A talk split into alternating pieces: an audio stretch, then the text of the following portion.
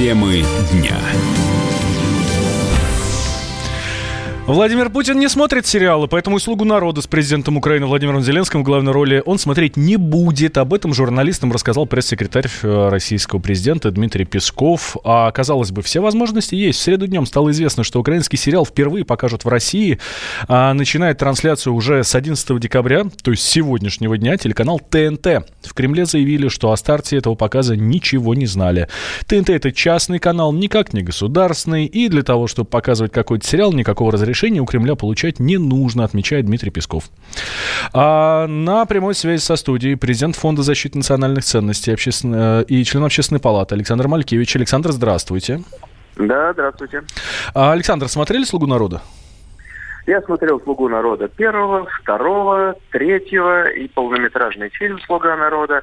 Вообще очень много смотрю профессиональных фильмов по пиару, по журналистике, по политике, по выборам. Но, безусловно, в связи с этим есть ряд вопросов. Потому что, как я только что сказал, все, кто хотели, фильм этот уже посмотрели.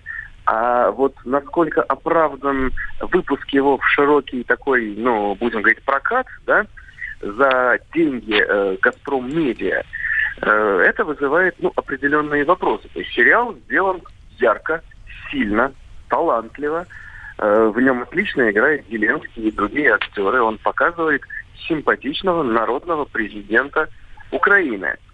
И поэтому мой первый вопрос, э, уверены ли э, руководители телеканала, что вот именно это нужно нам показывать в России, рекламировать Зеленского и рекламировать вот предложенную модель развитие страны, которая там показана, потому что на самом деле третий сезон «Слуги народа» завершается крайне комплементарно для страны. Украина там становится чуть ли не в двадцатке или десятке ведущих мировых держав. Вот как бы не совсем понятно, для чего это.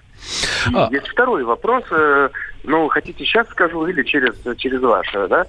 Второй вопрос простой. То есть уверены ли э, руководители «Газпромнефти», что нужно финансировать квартал 95, да, э, в том числе через закупку и других сериалов, которые они производили, и вот подпитывать их с учетом того, что они до недавних пор э, жертвовали там на, на, на АТО и так далее, и так далее. То есть насколько вот это все корректно. Этот сериал впервые будут показывать на российском телевидении буквально через два дня. Вот только в понедельник был нормандский формат. И вот сейчас, сегодня начинает его показывать. Первая встреча Путина и Зеленского. А, как говорят на одном известном телеканале известные журналисты, совпадение? Ну, э, конечно, переговоры явно велись э, очень заранее. Я не думаю, что в случае, если бы все пошло совсем плохо в Париже, бы э, эту сделку аннулировали. Но вот я повторюсь, если хотели сделать приятное Зеленскому, можно было у квартала купить э, какой-то э, полнометражный фильм, комедию, в конце концов там, ну, что-то, да, подкормить каким-то образом э, артистов. Но в данном случае эта история абсолютно идеологическая. То есть вот что после этого должны подумать люди, которые все это увидят, зрители. То есть, ну, как минимум появится запрос на аналогичные сериалы у нас, там, на э, может быть, похожую повестку, потому что часть проблем-то, в общем-то, пересекающаяся. И вот для чего это делается? Ну, вопрос, конечно, такой, риторический. Ну что ж, следим, следим за реакцией. Александр, спасибо вам большое. Александр Малькевич, президент Фонда защиты национальных ценностей, был с нами а, на прямой связи. А авторы сериала «Слуга народа» — это студия «Квартал 95». Компания, которая выросла из одноименной команды КВН, совершенно замечательная. Ее капитаном был, собственно, Владимир Зеленский. Первый эпизод на телеканале 1 плюс 1 вышел с долей 26% по аудитории 18-54, то есть от 18 до 54 лет. И стал абсолютным лидером украинского телерейтинга. А в России сериал был доступен с мая для подписчиков Кинопоиска. Урбанисты назвали самые комфортные для жизни российские города. Эксперты Института Урбаника анализировали 100 крупнейших населенных пунктов страны. За основу были, брали данные о стоимости недвижимости и то, насколько легко найти работу. На первом месте рейтинга оказался Краснодар, с чем мы вас, кубанцы, поздравляем. Как считает руководитель пиар-отдела информационно-аналитического центра Альпари Андрей Лобода, а, кубанский город занял лидирующую позицию, в частности, из-за развития предпринимательства.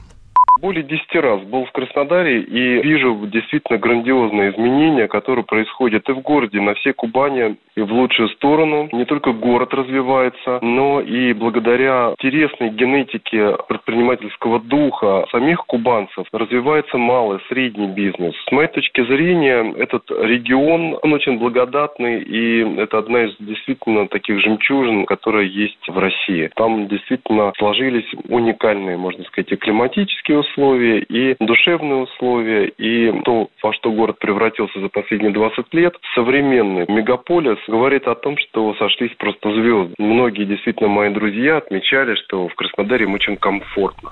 А вот блогер Илья Варламов накануне выпустил ролик об одном из районов Краснодара, и в нем он говорит о том, что жить в таком квартале можно только от безысходности. Вот первый район, который мы смотрим, это, по-моему, музыкальные кварталы. Здесь такие вот а, шестиэтажные кирпичные домики. Построены они довольно плотно. И если посмотреть в интернете, то на этот район есть очень много жалоб, что здесь долгое время не было дороги, что здесь постоянно что-то затапливало. Максимально плотно у нас стоят дома, ни дворов, ничего нет. Здесь сразу у нас парковка, все залито асфальтом. Ну и в центре стоит такая вот убогая детская площадочка.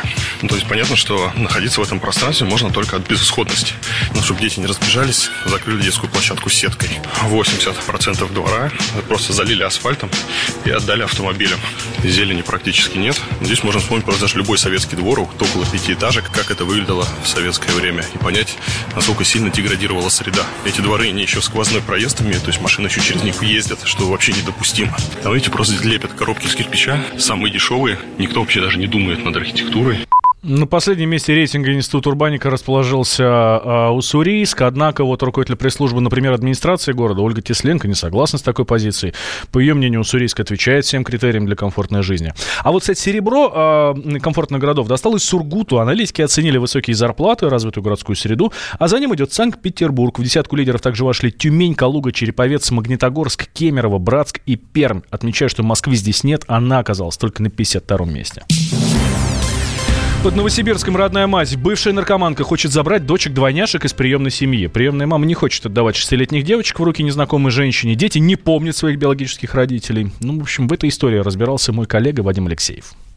Родители, биологические и приемные, через суд делят детей. Родные живут в Алтайском крае. Позади у отца целая коллекция судимостей. У матери учет у нарколога. Девочек-двойняшек у них забрали, когда дочкам не было и года. Приемные родители живут в Новосибирске. Это административный центр соседнего региона. У них два родных ребенка и девять приемных. Ольга Куприянова, которая заменила детдомовским ребятишкам маму, говорит, что родных родителей двойняшки даже не помнят. Дети у нас с мая 16 года. Мы про маму биологическую кровную ничего не слышали, ничего не знали. Но мы когда брали девчонок, нам сказали, что семья неблагополучная, что мама э, стоит на учете в наркологическом диспансере. И папа также. Все, что мы знали, больше мы ничего не знали. Стали выяснять, конечно, мы узнали намного больше. Шокированы были. Мы узнали, что папа судимый, что у него 8 судимостей.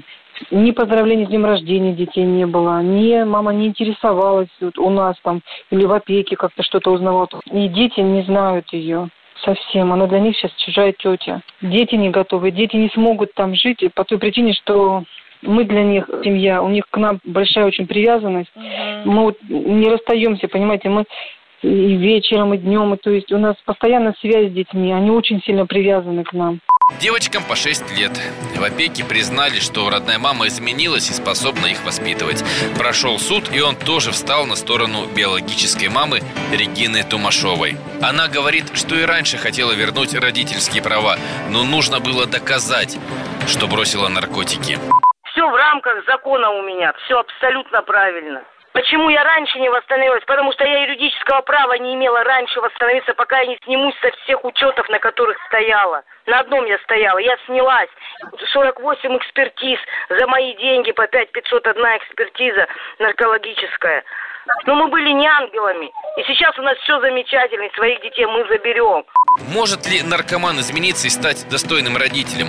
Нарколог Игорь Киреев говорит, что такие примеры есть может исправиться, но для этого нужно как бы достаточно много времени. Значит, жизнь показывает, если в течение пяти лет э, живет трезво, шанс есть. А так, может быть, там каждые два-три года срываться. И у меня вот по нашим ребятам, которые в реабилитации были, ну, как правило, проходит вот э, лет. Это уже все, совершенно другие люди, которые там и по два, и по три ребенка уже имеют, и старые, которые были у них хорошо, и новые, и все такое. Прошло как раз пять лет с тех пор, как родную мать лишили родительских прав. То есть на свой шанс она имеет право. Только сложно спрогнозировать, с какой мамой. Приемной, но благополучной или родной, но пережившей зависимость девочкам будет лучше.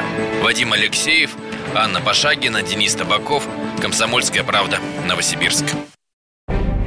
Чиновникам в России не до шуток. За них взялись Андрей Рожков и Михаил Антонов. Курение запретили, на остановках запретили, курение в подъездах, на балконе запретили. Можно под балконами запретить? Вот я вас вот комитет здоровья забыл спросить еще.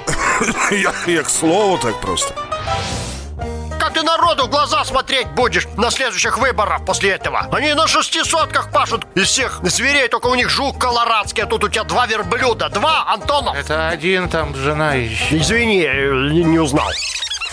Каждую пятницу в 10 вечера по Москве на радио «Комсомольская правда». Бюрократию и глупость вышибаем смехом. В программе «Не до шуток».